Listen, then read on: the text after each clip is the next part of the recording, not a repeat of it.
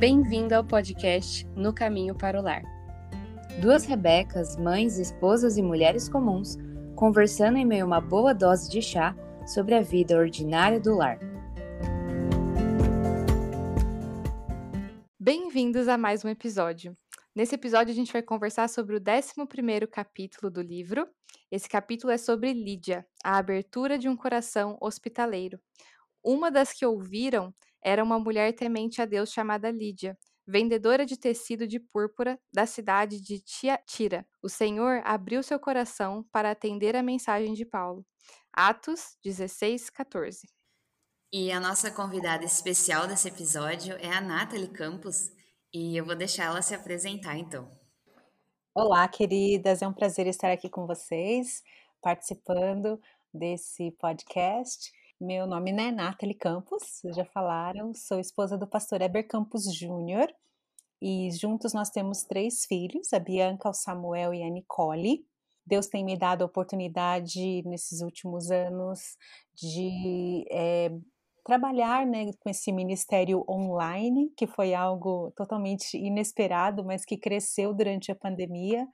Né? Então, lá no meu Instagram, eu tenho tido a oportunidade de compartilhar textos e compartilhar estudos que eu tenho feito é, e realidades de, da vida do nosso dia a dia, né, mostrando as verdades do Senhor e como nós podemos honrar e louvar ao Senhor com coisas simples que nós fazemos durante o nosso dia, durante a nossa semana. Eu também tenho tido a oportunidade de trabalhar com um grupo de mulheres que dão suporte para esposas de seminaristas no Seminário Presbiteriano em São Paulo, no JMC, e é um trabalho muito querido do meu coração que nós temos tido oportunidade de caminhar com muitas esposas durante os anos que os seus maridos estão no seminário, que muitas vezes são anos assim bem áridos, bem difíceis na vida das famílias, né? E Deus tem me dado e dado oportunidade a, a outras esposas de pastores e presbíteros também de caminhar com essas mulheres. Então lá o, esse ministério se chama Conte comigo e tem sido uma grande bênção na minha vida poder participar disso. Um, além disso, Deus também tem me dado a oportunidade de falar em algumas conferências, e sempre que eu sou convidada para falar em algum lugar, como eu fui dessa vez aqui nesse podcast, eu vejo como um grande privilégio de crescer. É um desafio muito grande, mas também é um privilégio que Deus me dá de poder crescer, de poder aprender um pouco mais e compartilhar o que ele tem feito na minha vida e como o, que, o que eu tenho aprendido também. Então é um grande privilégio e eu agradeço o convite de vocês, porque dessa vez eu pude aprender um pouco mais sobre Lídia, essa personagem tão querida. Ai, que legal. Muito obrigada por ter aceitado o nosso convite. Vai ser um tempo muito gostoso aqui, se Deus quiser. E gostei muito desse ministério que acompanha as esposas, porque realmente deve ser um tempo muito difícil, né? É, e encontrar um grupo de apoio que entende o que as pessoas estão passando e caminha junto é realmente precioso. É, é bem gostoso e uma das coisas que nós mais incentivamos lá é que elas façam amizades. Então, o grupo se chama Conte Comigo. Não é porque elas podem contar só conosco, né, com as coordenadoras, assim como nós nos chamamos, mas que elas também possam contar umas com as outras, porque as amizades formadas ali são amizades para a vida toda. E como esposas de pastores, de futuros pastores, talvez elas passem pelas mesmas dificuldades em lugares diferentes do Brasil e do mundo. E se elas têm umas às outras, né, agora com a internet tão facilitando tanto a nossa vida, então elas podem ter apoio, mesmo distante. Então, realmente é um ministério muito precioso dentro do seminário, e não é só o seminário de São Paulo que tem, os outros seminários espalhados pelo Brasil da, da Igreja Presbiteriana tem também, e eu recomendo que se você é esposa de seminarista, né, procure esse ministério, né, dentro da Igreja Presbiteriana, ou se você tem condições de apoiar um ministério desse, procure o seminário próximo aí da sua região, porque com certeza a ajuda será bem-vinda. Muito legal mesmo. Bom, para entrar então aqui no capítulo, de Lídia, como a Nathalie falou, é muito interessante que a gente também aprende bastante sempre que a gente lê esses capítulos, né, para preparar para o podcast. É, o autor vai começar dizendo que ela foi a primeira pessoa convertida, né, para o evangelho na Europa, que até então, né, não tinha uma base da igreja na Europa, mas por meio dela é, se criou essa base da igreja ali, e a partir desse continente, então, né, o evangelho pôde se espalhar para outros lugares, né? E uma coisa interessante assim que eu gostei nesse começo é que ele fala da ironia, né, de que Lídia não era europeia, né? Ali não era a cidade natal dela. Então realmente Deus foi trabalhando ali nos detalhes, porque também Paulo e Silas não deveriam é, estar ali. Eles não imaginavam que estariam ali, né? Eles foram guiados por Deus até aquele lugar, né? Isso, é. é. A Lídia é a primeira convertida que nós temos registro, né? na Bíblia. Então, ela realmente não era dali, ela era proveniente da Ásia Menor, da cidade de Tiatira, né, que também é uma uma região ali, e ela é fruto dessa viagem missionária de Paulo, ela é, e o primeiro registro de conversão dessa viagem ali pela Europa é esse de Lídia. E essa é uma história, né, nesse capítulo que nós é, vamos agora estudar, né, capítulo 16 de Atos, é uma história linda, né, de, de salvação. São várias pequenas histórias, né, mas que, claro, estão todas dentro da história do nosso Deus, da Bíblia. É uma história de como Deus sempre procura os seus eleitos e os liberta do mal, os liberta do orgulho, os liberta da vergonha. Então, é mais uma história do Deus resgatador, de quem do Deus que vai atrás e busca os seus eleitos e busca os seus amados, né? Foi assim com Lídia, porque esses missionários, a priori, não iam para aquele lado. Eles iam para a Ásia. Olha só, de onde ela era proveniente, né? Mas por algum motivo que nós não sabemos qual, né? Vontade sim de, de chegar no céu e perguntar para eles, né? O que aconteceu, né? Por que, que vocês não foram? Como que vocês foram impedidos, né? Essas curiosidades bobas que a gente tem, assim. Mas eles foram impedidos de irem para a Ásia e eles têm aquela visão, né? Paulo tem aquela visão do homem pedindo, passa a Macedônia e ajuda, ajuda-me, e, e então eles seguem para Macedônia, seguem rumo à Macedônia. E em algum momento aí, Lucas, né, o evangelista, o escritor de Atos, até se junta ao grupo. Ali no verso, eh, no verso 10 do capítulo 16, ele até muda, ele fala dele, então, né, estando ali junto com o grupo. Uh, Macedônia era uma província romana e Filipos era uma cidade daquela província. Era uma cidade próspera, era uma cidade provavelmente rica e que ficava na rota de comércio entre Tessalônica e Neápolis. Então era um lugar assim muito estratégico para pregar o evangelho, porque muita gente passava ali todos os dias, né? Eu fico pensando aqui em São Paulo, no centro de São Paulo, a gente tem a Praça da Sé. E eu já tive, assim, a oportunidade, não vou dizer o prazer, porque não é tão prazeroso, de passar pela Praça da Sé.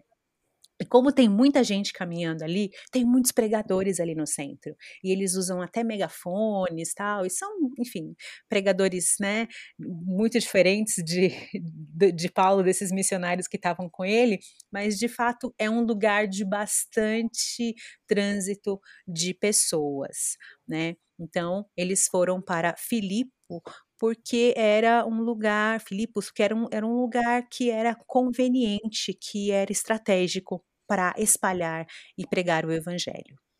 É, eu achei essa parte muito interessante da cidade ser muito estratégica, né? A gente consegue ver nos detalhes como Deus estava trabalhando em tudo, em cada cantinho da situação, porque a gente consegue ver se formando uma grande imagem através das escrituras, para tudo se conectar. A cidade era estratégica, é, é, a porta se fechar para a Ásia e eles irem para lá e eles encontrarem Lídia, o coração dela, que nem a gente vai falar mais para frente, estar aberto para ouvir, né, a palavra do Senhor. E uma coisa que eu achei interessante também é que ele coloca aqui no capítulo que Lídia era uma empresária, né? Ela fazia parte dessa venda de corantes e tecidos finos.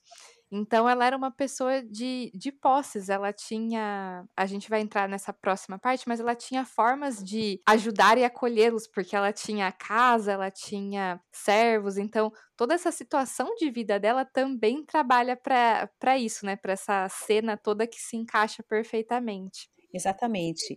É, ela não era uma judia, né? Ela era uma gentia, mas que cria no Deus verdadeiro, que cria no Deus criador. E é interessante porque Paulo estava sempre disposto a ir pregar primeiro para os judeus. E ele sabia que ele não poderia procurar os gentios e depois os judeus, porque daí os judeus não iam aceitá-lo, não iam querer conversa com ele, né? Então, ele sempre que chegava nos lugares, ele procurava o quê? Uma sinagoga. Só que Filipos não tinha sinagoga. Era uma cidade que ainda não tinha, a gente não tem certeza do porquê não tinha, né? Mas provavelmente não tinha uma sinagoga lá, porque segundo uma lei judaica, não é bíblica, tá? É extra bíblica, era algo que eles criaram, né? Eles precisavam de pelo menos 10 homens judeus para abrir uma sinagoga. E ali não tinha. Mas as mulheres, elas eram, é, lhes era permitido se reunir para orar. Então elas tinham um lugar de oração delas, onde elas se reuniam de, de tempo em tempo para orar. Eles sabendo, né, se informando, percebendo que não havia uma sinagoga na cidade, foram procurar as mulheres, as judias, um grupo judeu, mas feminino. E quem estava lá era Lídia, que não era judia, não era provavelmente nenhuma prosélita judaica formal, né, que é aqueles que se convertem formalmente ao, ao judaísmo, né, mas ela estava lá orando junto com outras mulheres e ela já era temente a Deus, né? Já era uma mulher que cria no Deus Criador, no Deus Yahvé. E, e isso foi um facilitador, porque quando ela ouviu o Evangelho, ouviu as belas palavras de vida, os seus ouvidos se abriram e ela entendeu o que estava sendo pregado ali. Né? O Senhor lhe abriu o coração para que entendesse o evangelho, né? Não era algo que não foi algo que ela fez sozinha, que ela se esforçou, né? Mas era algo, foi algo que o Senhor fez com ela. E a gente vê isso é, lá no verso 14 de Atos, né? Atos 16, 14 que diz assim: certa mulher chamada Lídia, da cidade de Tiatira, vendedora de púrpura, temente a Deus, nos escutava. O Senhor lhe abriu o coração para que estivesse atenta ao que Paulo dizia. Então, não era só que ela ouvia, igual às vezes a gente está numa sala de espera de um consultório e você está ouvindo ali uma música, uma rádio, ou tem uma televisão ligada, e você está apenas né, escutando aquele negócio assim, ouvindo de longe, né? Não, ela estava atenta, ela estava com o seu coração ali pronto para receber aquelas palavras, né, para entender a, a, o evangelho e as verdades que Paulo estava pregando. Então, isso é muito belo e a gente vê o Senhor preparando essas coisas, o Senhor guiando esses homens para que fossem até esse lugar onde essa mulher estava. É muito, muito bonito. Só que quando a gente percebe, é, a gente olha para as nossas vidas, eu não sei vocês, né, que estão participando aqui, que estão nos ouvindo hoje, qual foi a sua história de salvação. Talvez seja algo parecido com o de Lídia, que você estava em algum lugar e foi para outro e acabou ouvindo a palavra, ou alguém trouxe essa palavra para você de uma maneira totalmente inesperada e você creu e você entendeu.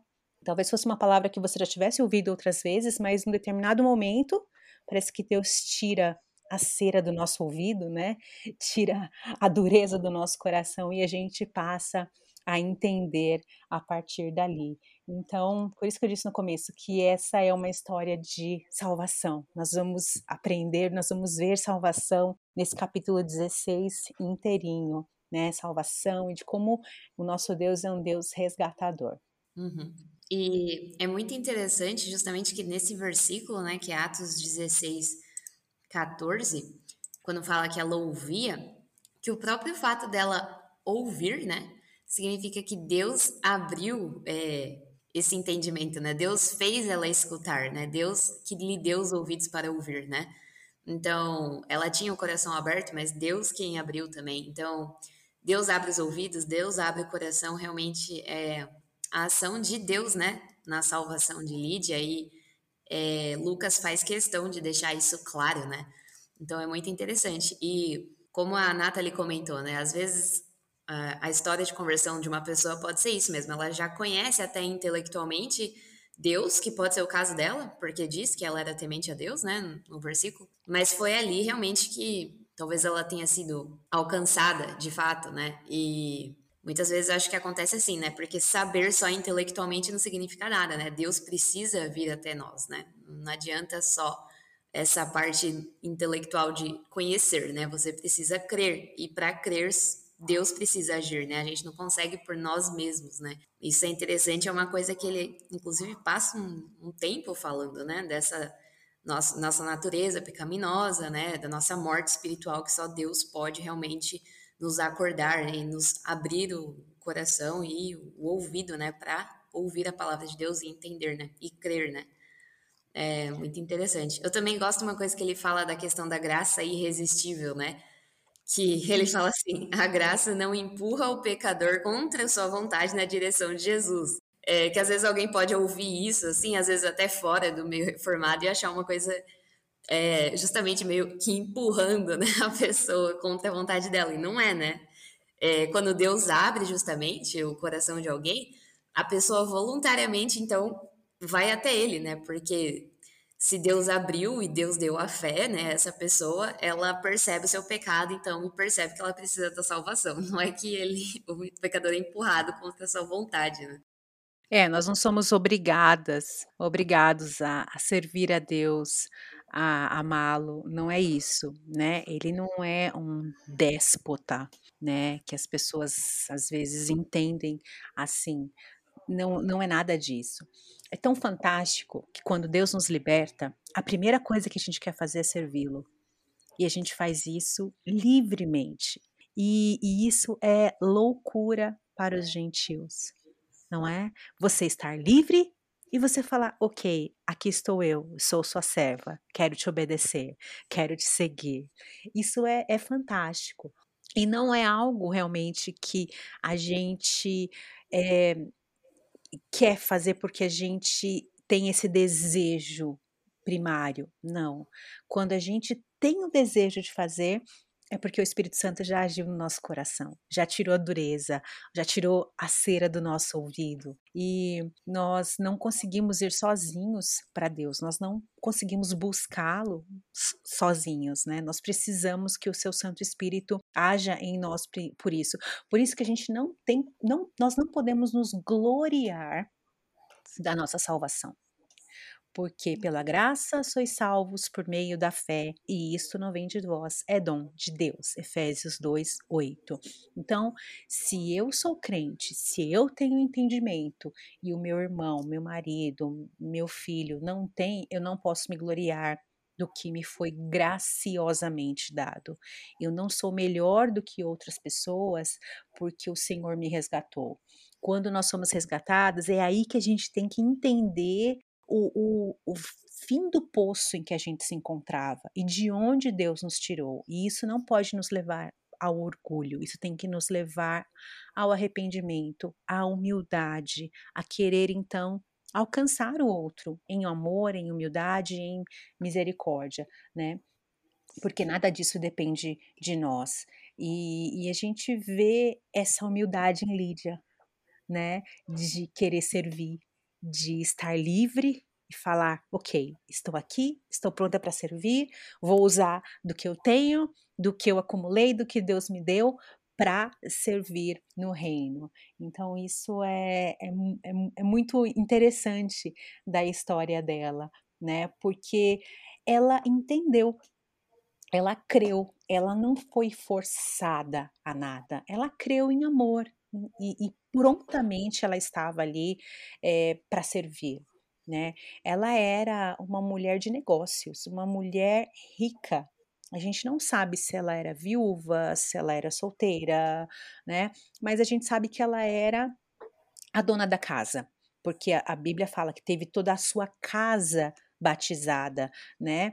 Nós não sabemos de fato seu estado civil ali, mas ela, ela tinha uma casa, ela era líder daquela casa, né? Talvez tivesse com certeza, né, teria servos e talvez tivesse outras pessoas da família morando com ela ali, e ela fez com que os, os uh, missionários fossem até a casa dela, Paulo e os outros fossem até lá e batizasse todos de sua casa. Né? Lá no verso 15, é, Atos 16, 15, diz: Depois de ser batizada, ela e toda a sua casa nos fez este pedido. Se julgam que eu sou fiel ao Senhor, venham ficar na minha casa e nos constrangeu a isso. Então, quer dizer, ela quis ser batizada, bat... quis que os outros da sua casa fossem batizados também, alcançassem, né? Fossem alcançados por essa graça e constrangeu a esses homens a ficarem na casa dela. Então, uma forma assim enfática, né, mas amável de servi-los, né? Ela era uma mulher corajosa, uma mulher que arriscou muitas coisas ao servir a Cristo e ao hospedar missionários, porque hoje nos parece muito honroso hospedar missionários, né? Quando vem alguém de fora, você quer hospedar, você quer conversar, você quer ouvir as histórias, mas naquela época não era tão honroso assim. Né? As pessoas não eram bem vistas, né? Era algo perigoso, era algo que poderia manchar a sua reputação, mas ela não estava preocupada com isso. Né, ela estava mais preocupada em servir ao Senhor. Então, aí que a gente vê essa mudança de coração essa a conversão dela de fato verdadeira, porque ela rapidamente quer usar do que ela tem para poder servir ao reino de Deus. E independente do que isso fosse custar ela, né? Que nem você comentou agora, e ele comenta isso um pouco no capítulo, que ela se expôs a muitos problemas, inclusive colocando o negócio dela em risco, a, a sua fonte de sobrevivência, né? A fonte dos meios que ela tinha. E ela também, é, ela era uma mulher sendo a dona da casa, então ela também estava numa posição é, diferente do que a gente está acostumada a ver nessa época nas escrituras. Então ela realmente botou muito a perder, né? Entre aspas, porque ela estava confiando num Deus que estava cuidando dela de fato. Mas ela foi muito corajosa e isso mostra realmente essa transformação que ela viveu, né?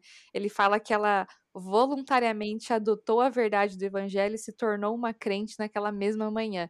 E logo em seguida ela começa a agir realmente, a condizer com isso. Ela realmente teve a vida transformada naquele momento. De fato, era um risco, né? Justamente como a Nathalie falou, né? De que na, na época não era tão honroso como agora, até porque a gente vai se lembrar provavelmente de que Paulo e Silas, por exemplo, foram presos logo em seguida, né? Na continuação. É, eles foram açoitados, presos, né? Eles estavam amarrados num tronco para a gente ver como realmente as pessoas ali, é, pelo menos as pessoas influentes, não estavam gostando muito, né? É, inclusive, acho que a prisão foi relacionada ao fato de eles serem convertido uma adivinhadora, né? Uma pessoa que devia trazer lucros para alguém, e isso enfureceu essas pessoas que fizeram então eles serem presos. Então, realmente era um risco assim real, é, não era nada bem visto mesmo, e mesmo assim ela se submeteu, o que né, como a gente comentou, enfatiza mesmo e mostra essa questão da transformação né, de vida. E fez isso mais de uma vez, porque ela os recebeu logo após a sua conversão e ela os recebeu logo após a, a, a prisão deles, né? Porque eles libertaram, né? Mais uma vez, essa é uma história de salvação, de libertação, né? E, e eles libertaram uma moça de espíritos demoníacos. E ela era fonte de lucro, sim, para homens ali. Por isso que eles ficaram tão irados e arrastaram Paulo e Silas para a prisão. Naquele dia, para aquela moça, foi um dia de libertação da escravidão, do pecado em que ela vivia. Para aqueles homens, foi um dia de perda, porque os olhos deles estavam fixos nos tesouros desta terra. Então, para eles foi um dia de perda, para ela não, foi um dia de ganho. Ela ganhou a sua vida, ela ganhou a liberdade em Jesus. E aí na prisão acontece aquele fato é, tão conhecido, né? Em que eles estão presos, eles estão louvando a Deus na prisão. Olha que bom testemunho. Eu fico pensando se se o Senhor me colocasse numa situação dessa, se eu teria esse espírito tão animado de louvá-lo, né, em meio a uma prisão, em, depois de açoites, depois de ser arrastada.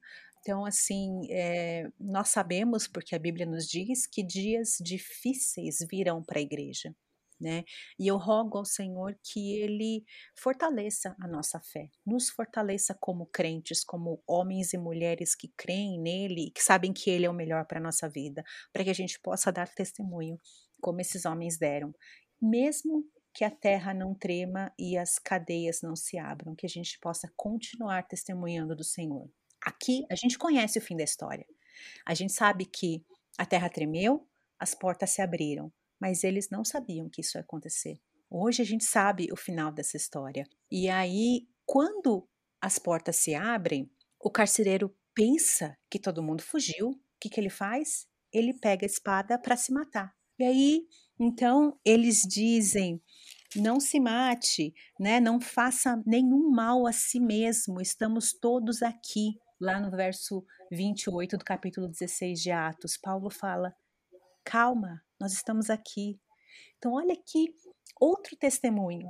Eles continuaram lá, presos, apesar de terem chance de escapar, eles obedeceram e ficaram lá. Então, houve salvação, libertação na vida desse carcereiro que estava preso nos seus delitos e pecados, mas neste dia houve libertação porque ele viu o testemunho desses homens e ele pediu que eles também fossem à sua casa e batizassem a sua família, né?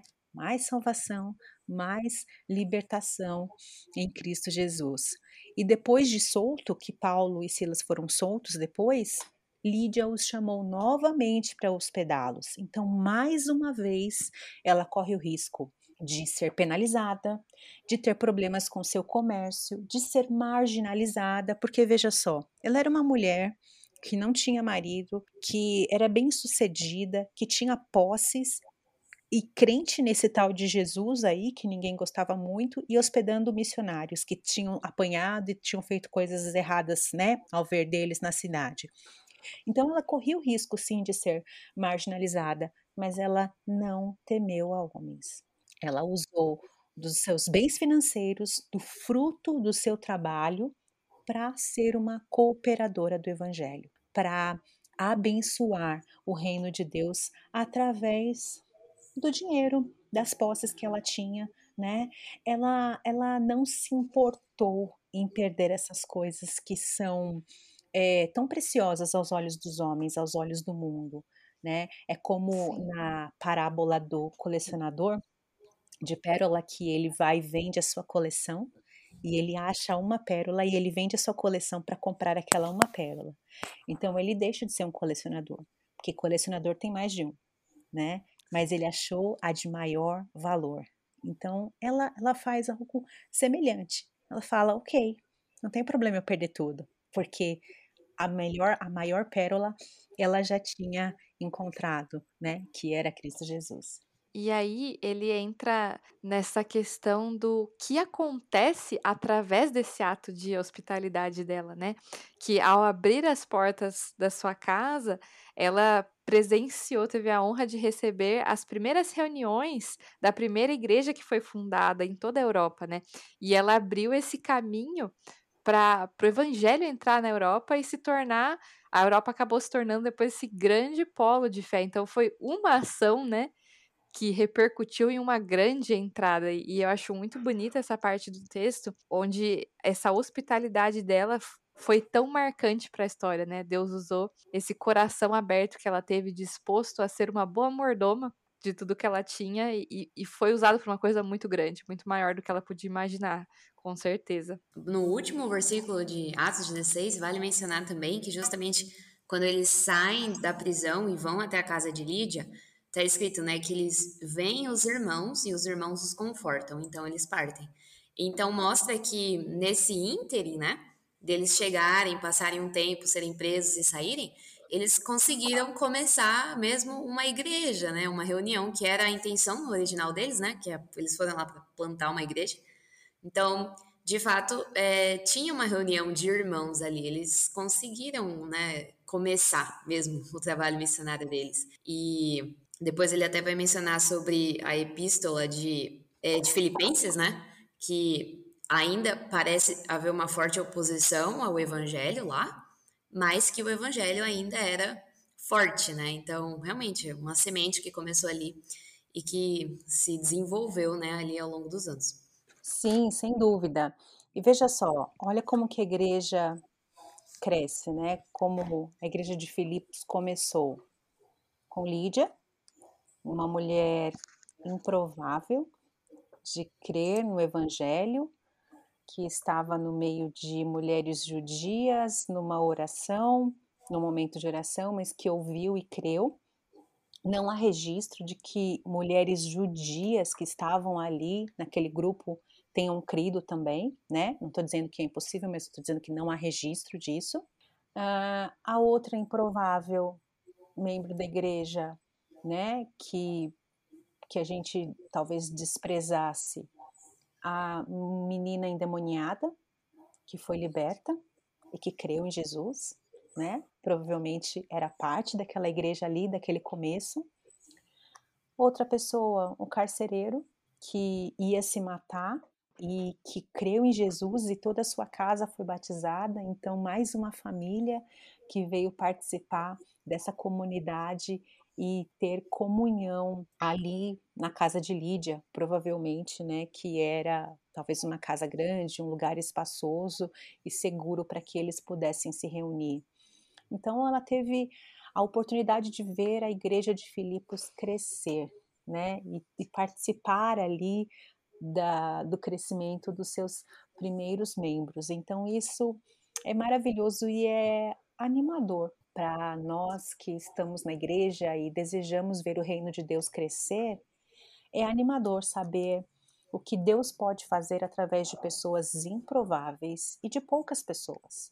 E por que, que isso é animador? Porque às vezes a gente acha que para começar uma nova igreja, um ponto de pregação, uma congregação, um grupo, a gente precisa de muita gente, a gente precisa de pessoas sei lá, influentes ou de um espaço adequado, de um lugar melhor. E não, Deus pode trabalhar em meio a pessoas improváveis, né? Porque é o agir dele que faz a, a, o seu reino crescer, né? Então nós precisamos nos dispor, dispor do nosso tempo, dispor de bens que o Senhor tem nos concedido, né, tendo boa mordomia do que Ele tem nos dado para que a gente possa usar isso para o reino dele, dispor sendo hospitaleiros, né, usando da nossa casa, por exemplo, para expansão do reino de Deus e, e crer que a obra é dele e ele há de completá-la, né, através do seu povo. Então, a nossa primeira pergunta é: o que podemos aprender sobre Deus com a história de Lídia? É, a gente aprende, né? Nós somos relembradas de que o chamado de Deus é irresistível, de que quando Ele nos chama, é, nós não podemos resistir ao Seu Espírito e nós nos entregamos voluntariamente a esse Senhor que nos criou, ao Deus da nossa vida. Ele nos chama, nós atendemos, como ovelhas que reconhecem a voz do seu pastor. Né? É, a gente aprende também que tudo que ele nos dá pode e deve ser usado para o crescimento, para servir no reino do Senhor. Né? Assim como ela dispôs das suas posses, do seu tempo, a gente entende que tudo que o Senhor tem nos dado pode ser usado para o crescimento do reino, né? E de como é, nós precisamos estar prontas para servir. Né? Ela ouviu, você vê que não teve, não teve tempo de, de espera Ai, não, então, peraí, eu, eu, eu aceito o Senhor, mas agora eu não posso servir, eu não posso ir para a igreja porque eu tenho que cuidar dos meus filhos, porque eu tenho que ajudar em alguma coisa, ou porque, ai, não, eu quero terminar a faculdade primeiro e depois eu invisto na minha vida com Deus. Não. Quando Deus nos chama, nós precisamos atendê-lo, né? Nós, nós o atendemos e servimos prontamente. Nós estamos sempre com o coração já disposto a a receber esse chamado?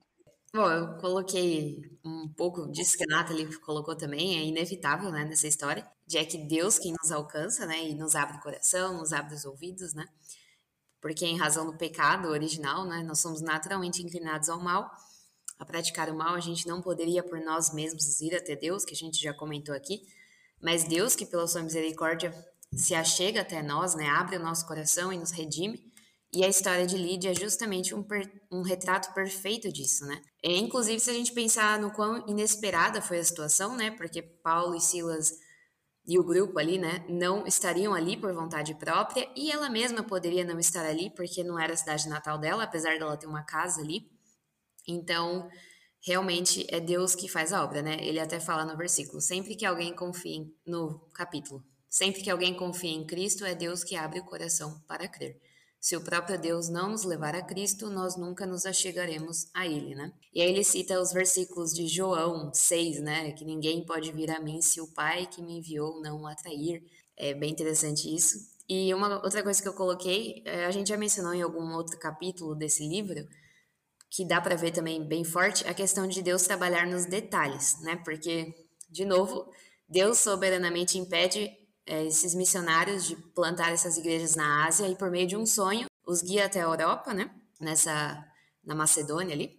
E isso então não só proporcionou que o evangelho chegasse num lugar que ele ainda não tinha chegado, né? E, além de ser um lugar estratégico, como alcançou o coração de Lídia, que também não era dali, né? E que ainda era uma mulher que tinha os meios, né, de sustentar aquela aquele ministério. Então, realmente Deus pensou em tudo, né? A providência de Deus é perfeita. E chama a atenção uma outra coisa também no versículo 10 de Atos 16, que diz que quando eles tiveram um sonho, eles é, foram imediatamente, né, até o lugar que Deus havia revelado em sonho. E então isso me chamou a atenção por uma questão de que, é, junto com isso, né, de que Deus trabalha nos detalhes e por isso a gente deve confiar na vontade soberana dele. É, é um, não é tanto uma coisa sobre Deus, mas do nosso relacionamento com Ele, né, mas de que a gente tem que realmente confiar na vontade dele, ainda que a gente não entenda perfeitamente, né? E foi isso que eu pensei. É, eu coloquei muito essa questão que conversa com o que vocês duas falaram, de que o nosso Deus ele é um Deus que está em missão. Mesmo que a gente não entenda ou não consiga ver a amplitude do que está acontecendo, é, a gente tem que confiar nele e fazer a nossa parte, né? É porque o plano ele está acontecendo, Deus está trabalhando e essa grande colcha de retalhos está sendo juntada, está sendo trabalhada. E a, através das escrituras a gente consegue ver essas imagens prontas muitas vezes para que a gente consiga levar isso para o nosso dia a dia e botar essa confiança mesmo de que Deus continua em missão e continua trabalhando nos detalhes, continua nos chamando e nos usando. Então, essa foi uma coisa que me marcou bastante e tem tudo a ver com o que vocês falaram também super bem. Que me veio à mente agora, né? É de como o nosso Deus, através de Jesus, né? Ele se importa com mulheres, não para empoderá-las, porque se a gente for pensar nessas questões de hoje, né, de empoderamento feminino, provavelmente Lídia, aos olhos dos homens, ela tinha muito mais poder e empoderamento antes de Jesus do que depois de Jesus, né? Ao se submeter a Cristo, ao Evangelho e servir ao Senhor, ela talvez tenha mudado maneiras do, seus, do seu comércio, né? A gente não, não sabe, estou aqui só elocubrando. Mas como o Senhor Deus, ele sim se importa com mulheres, não é um Deus déspota, não é um Deus machista.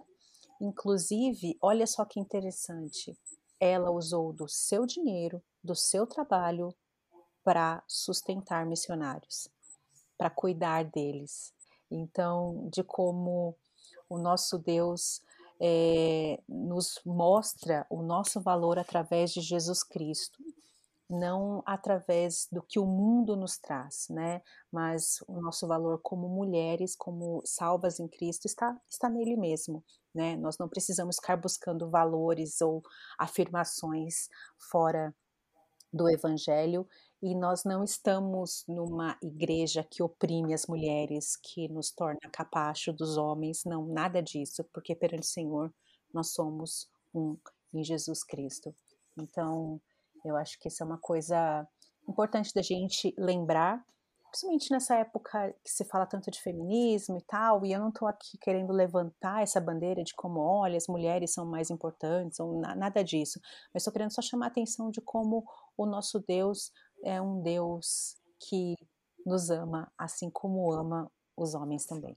Perfeito isso que você falou. E no, na introdução desse livro, ele fala uma, um pouco sobre isso. Ele fala sobre como onde o evangelho chegou, a posição da mulher foi elevada a um lugar de respeito, onde não se tinha antes. Então, que às vezes hoje em dia as pessoas têm essa concepção de que a Bíblia, o, o, cristianismo deixa a mulher numa posição pior, mas isso não é verdade. Onde o evangelho chega de uma forma genuína mesmo, a mulher sempre é levada a um lugar de respeito e a um lugar de valor em Cristo mesmo, de libertação em Cristo. Então isso é muito bonito mesmo.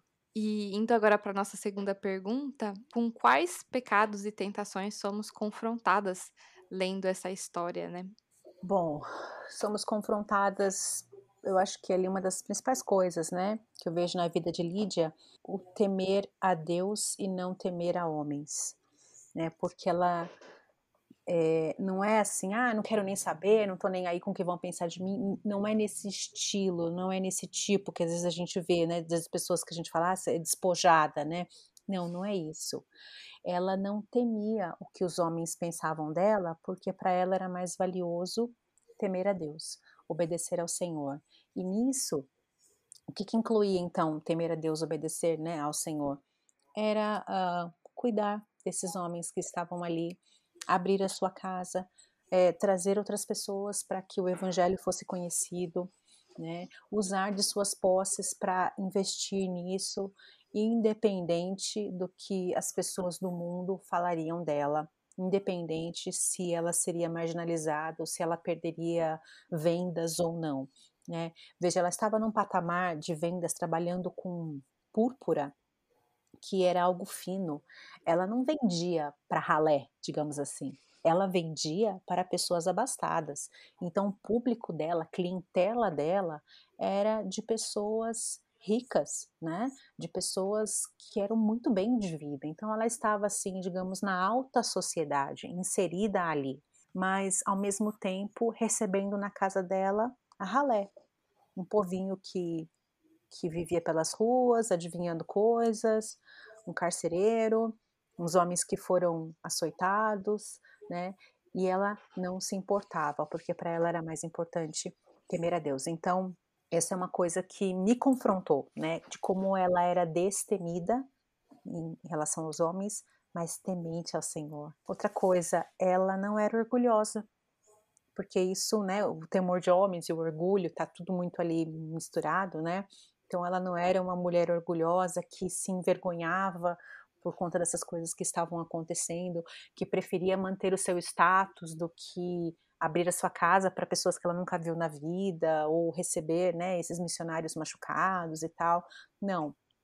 Ela não tinha esse tipo de orgulho, ela era uma mulher humilde que a despeito da sua posição social, a despeito das suas posses, ela servia é, humildemente servia é, deliberadamente, né? Isso mostra também que ela não era uma mulher cobiçosa, exatamente porque ela poderia se dar melhor sem se envolver com esses homens, com o cristianismo, com a fé cristã. Ela poderia ter talvez mais lucros, e mas ela não, não tinha essa cobiça. Ela desprezou as outras coisas para ficar com o melhor, que era o Senhor Jesus. Então, essas foram as coisas que, que eu me atentei, assim, que me confrontaram, que eu fiquei pensando sobre a vida dela nesse sentido. Muito bom. É muito interessante quando a gente vai respondendo, assim, porque cada uma né, vai pensando numa coisa mesmo, né? Chama a atenção uma coisa. É, eu coloquei uma, uma, um tópico, assim, um assunto que a Nathalie já até tinha falado um pouquinho no resumo do capítulo, é, de nos, gente muitas vezes nos achar melhor do que outros que ainda não têm fé em Jesus, né? Que é uma coisa que ele bate bastante nesse capítulo, o autor mesmo do livro. E justamente nós, enquanto cristãos, principalmente quando a gente já nasceu em berço cristão, né? E às vezes não tem assim uma grande história de conversão, porque não consegue se lembrar exatamente o ponto, é, né, em que foi convertido, mas que justamente não foi nada em nós, né? Não foi nenhuma obra, não foi a nossa família, nosso nome, enfim, não foi nada disso que nos levou a Cristo, ou que fez mesmo Cristo se chegar até nós, né? É, é Ele que nos escolhe por sua vontade e propósitos soberanos, né? a parte de quem éramos, de onde viemos, do que fazíamos. Aí nós podemos relembrar né, daquele versículo em Romanos, né, de que não há nenhum justo, nenhum sequer.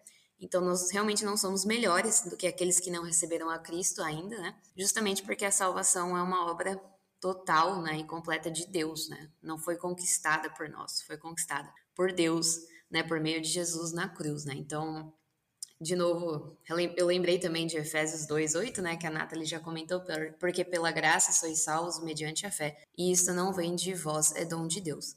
Uma outra questão também que me chamou a atenção é, eu acho que essa história nos confronta nessa questão da gente ter uma a ter uma fé frutífera, né? Nós somos tentados a não ter, né? Porque de novo não são as nossas obras que nos salvam, né? Mas nós precisamos ter uma fé ativa, né? Se a gente lê Tiago, por exemplo, ele fala bastante disso, né? Qual é o proveito se alguém disser que tem fé, mas não tiver obras? Então, as obras não salvam, mas assim que a gente tem a fé, que é dom de Deus, nós frutificamos, né? E Lídia mostra isso bastante, assim como outras mulheres que a gente viu aqui, por exemplo, a Raabe, que prontamente já meio que, por tudo bem que ela mentiu ali e tem umas questões, mas ela prontamente escondeu os espias e, e, né, e ajudou eles na missão deles. A Lídia também foi imediatamente batizada, né?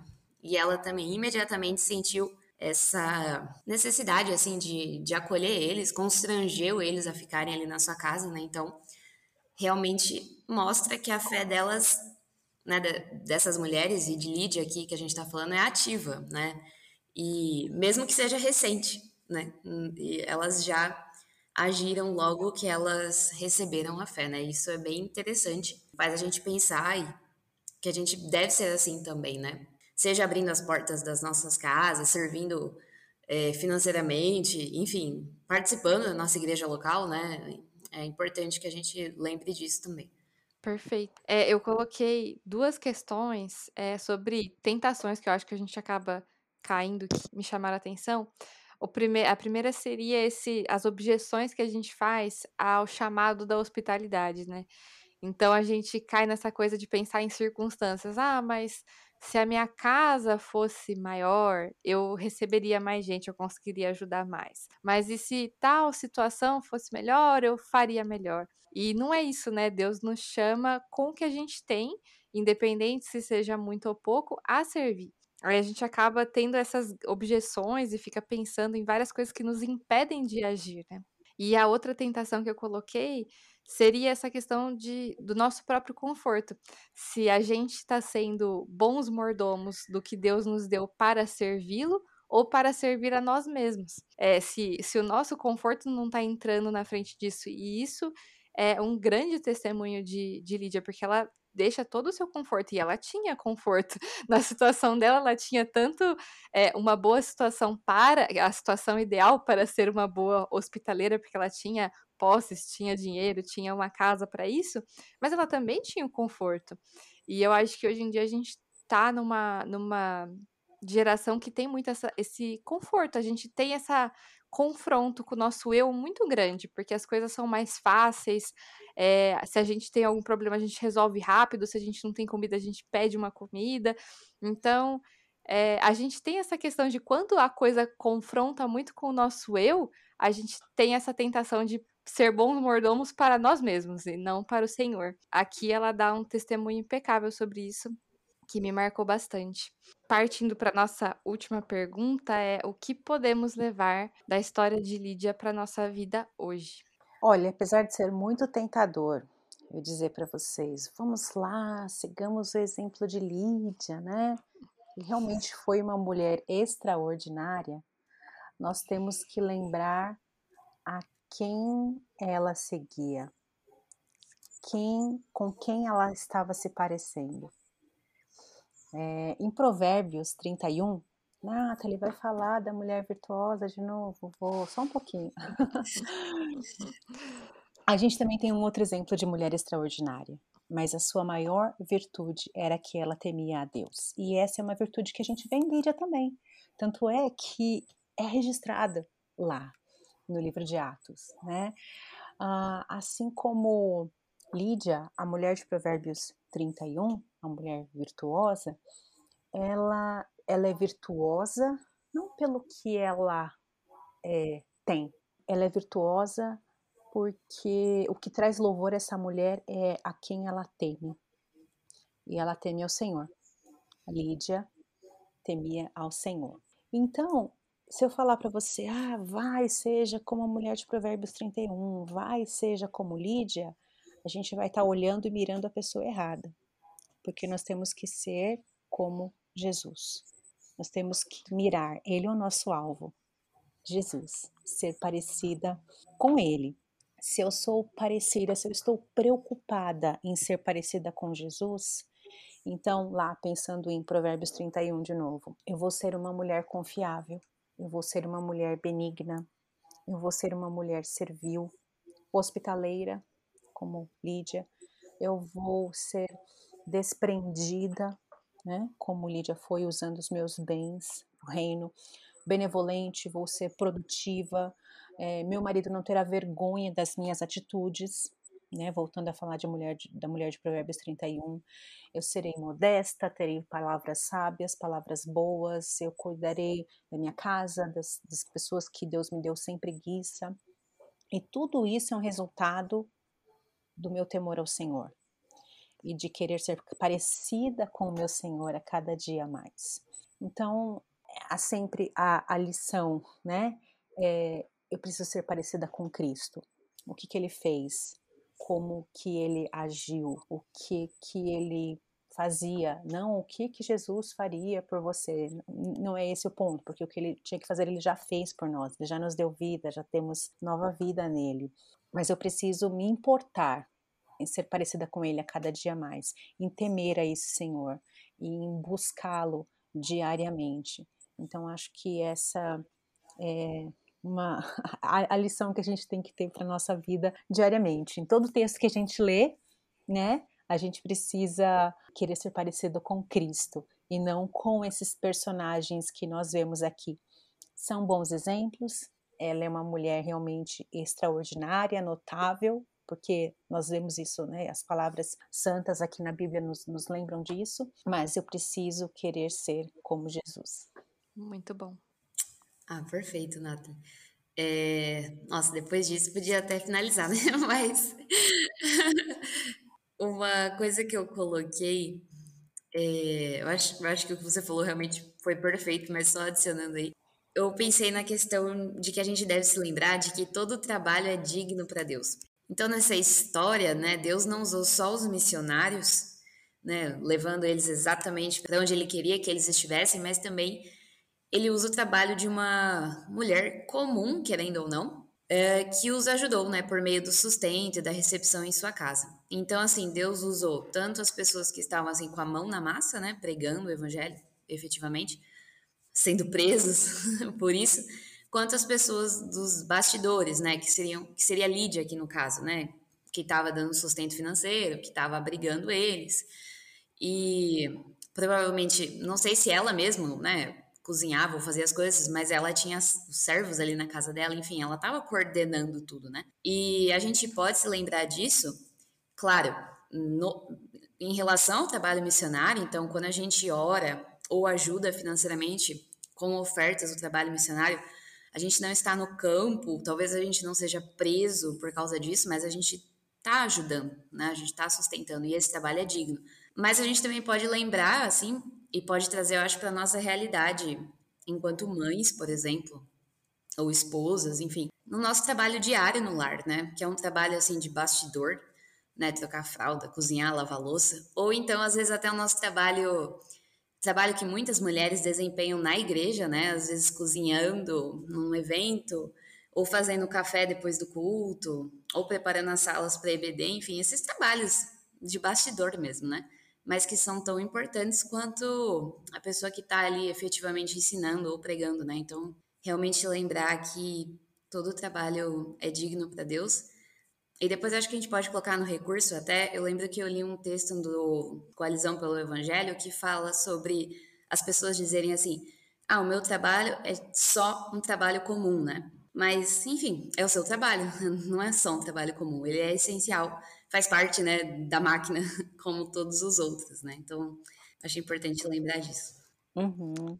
É, eu coloquei uma coisa que conversa um pouco com o que você falou também, Rebeca, de que Deus nos encontra, ele vem até nós e ele nos usa como estamos e aonde estamos para a sua glória. Então, não importa o que estamos fazendo, Deus está nos usando para a sua glória. Nós devemos lembrar disso para, através dos nossos trabalhos, a gente conseguir buscar glorificá-lo todos os dias, né? E eu vou citar a Rosária Butterfield de novo, mas ela fala que Deus nunca tem o endereço errado. Então, a gente está onde a gente está por uma razão, a gente está no lugar certo e Deus quer nos usar aonde a gente está, né? Então a gente lembrar isso no nosso dia a dia e através desse relato de Lídia, porque a partir de um, é, um coração aberto que ela teve para agir, uma grande coisa Deus fez, né?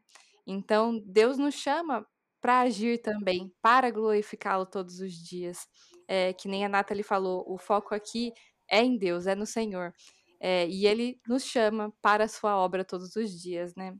Então, lembrar que aonde a gente está, no nosso trabalho de bastidores, ou qualquer outro trabalho que a gente está fazendo, é, a gente pode e deve glorificá-lo em tudo. Perfeito. Amém. E, bom, para finalizar, Nathalie, é, a gente queria pedir uma oração sua, por nós e pelas pessoas que estão nos ouvindo também. Tá certo. Vamos orar então, falar com Deus. Senhor, tu és o Deus criador, o Deus controlador, o Deus salvador. E a Ti nós oramos, rogando pelas nossas vidas, ó Deus. Que o Senhor nos faça cada dia mais parecidas com Cristo, que nós temamos ao Senhor somente, que a nossa vida seja uma vida santificada, dedicada a Ti, ó Deus, e à Tua obra. Que nós tenhamos o reino de Deus sempre às nossas vistas e que tudo que façamos seja para glorificar o seu nome. Ajuda-nos, Pai, no nosso dia a dia, nas nossas atividades diárias, a honrarmos ao Senhor, mesmo que sejam atividades simples do nosso dia, como lavar uma louça, cuidar de uma criança ou é, trabalhar em escritórios ou numa loja, que tudo que façamos honre ao Senhor, que possamos fazer o melhor que nós podemos para honrar a Ti e glorificar o Teu reino, ó Deus. Obrigado, ó Pai, por exemplos tão bons de mulheres tementes a Ti que lemos na Tua Santa Palavra. Que essas mulheres nos é, ajudem a sermos cada dia mais parecidas com o Seu Filho, que é o nosso alvo, o nosso objetivo. Que esses nomes de homens e mulheres tementes a Ti nos impulsionem a querermos uma vida mais próxima do Senhor. Obrigado, Deus, por esse ministério dessas irmãs que têm auxiliado, que têm abençoado tantas vidas e que elas continuem a crescer na graça, no conhecimento de Jesus, para que muitas outras continuem a ser servidas também e aprendam mais de Ti e tenham comunhão contigo. Em nome do Teu Santo Filho que nós oramos. Amém. Amém. Muito obrigada, viu, Nathalie? Foi muito bom receber você. Obrigada por aceitar o convite. E realmente obrigada. essa troca é muito valiosa. Que bom, queridas. Obrigada, obrigada. Você falou aí de trabalho no final, né? Foi uma coisa que até mencionei pouco, assim, né? Mas é, poderia ter falado mais, tal, de em relação a mulher e trabalho, né? De como tem tanta polarização hoje em dia em relação a esse assunto, né? Mas que a gente vê através de um exemplo aqui de Lídia, né? De como o trabalho pode ser tão abençoador, de como mulheres casadas, solteiras, viúvas podem trabalhar e honrar a Deus trabalhando, né? Que não há um trabalho mais piedoso do que outro, né? Então ficar em casa não é mais piedoso do que trabalhar fora, né? E tal. Sim. Então é isso e até o próximo episódio.